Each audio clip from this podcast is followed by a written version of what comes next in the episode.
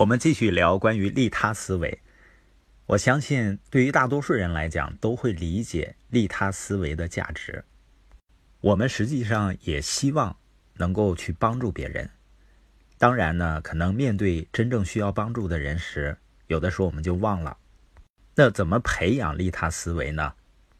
第一点就是对别人的需要感同身受。相信每一个人愿意去奉献是一回事儿。但真的这样做却是另外一回事儿。它需要我们能够真正的换位思考，对别人的需要感同身受，并且呢为此付出。你做的哪种付出一开始并不重要，你可以在自己力所能及的范围内为别人提供帮助。在我和家人旅行的城市里面呢，夏威夷给我和我爱人留下了非常难忘、非常美好的印象，不仅仅是那块的风景。我们在夏威夷的时候呢，有一次去恐龙湾，那里的海水呢有七八种颜色，海和天的颜色在不断的变化，非常美。我和我爱人呢一直待到晚上，准备回酒店。这个时候呢下起了小雨，我们在路边准备等出租车的时候，这个时候一个私家车拐过来，停在我们身边，然后司机呢招呼我们上车，他问我们要去哪儿。我们就把地图上酒店的位置指给他看，然后呢，他就拉着我们去酒店。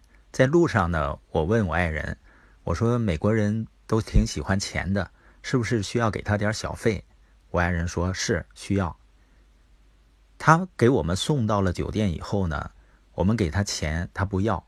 然后我看他呢掉头又返回去了。第二天呢，我们到檀香山市里玩。我和我爱人呢喜欢在城市里溜达，所以我们一路呢走了很长时间。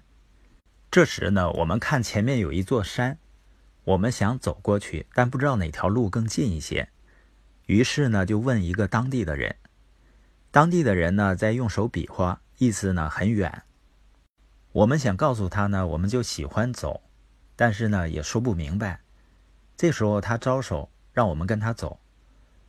我们跟他走了一小段距离呢，他进了家，开车出来，然后招呼我们上车。然后他开车呢，给我们送到山顶上。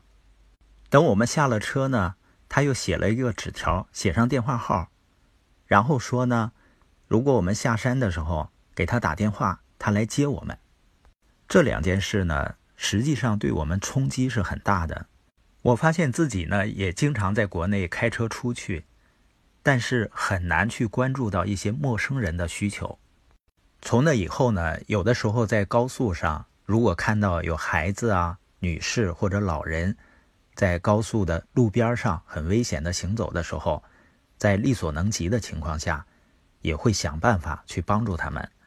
实际上，在我们力所能及的情况下，给别人提供帮助，就是在培养自己作为贡献者的思考习惯。像我们团队的李夏恒老师啊、杨小勇老师啊等，还有很多的伙伴、领导人都是这样。他们能够把整个团队的事情当成自己的事情，愿意用心去服务每一个人，就是对他人的需要感同身受。